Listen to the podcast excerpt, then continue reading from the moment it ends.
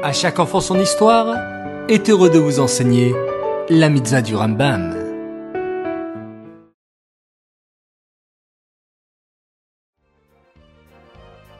Bonjour les enfants, Boker Tov, vous allez bien? En pleine forme? Baruch Hashem. Aujourd'hui, nous allons étudier la mitzvah du Rambam, la mitzvah positive numéro 147.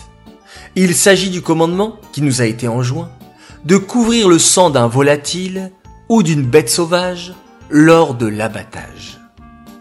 C'est quoi un volatile? C'est un coq, une poule, tous les animaux qui volent que la Torah a permis de consommer. Et c'est quoi une bête sauvage? C'est un animal qui rumine et qui a les sabots fendus et qui est sauvage, comme le taureau. Les enfants, le savez-vous?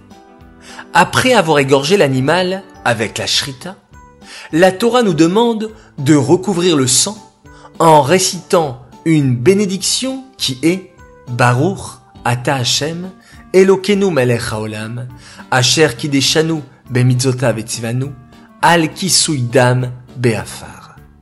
C'est pourquoi il est important que le shochet et la crainte d'Hachem et qu'ils connaissent bien toutes les lois, toutes les halachot. Cette étude du Rambam est dédiée les Nishmat, Rav Eliezer, Ben Rav Moshe, à la Shalom.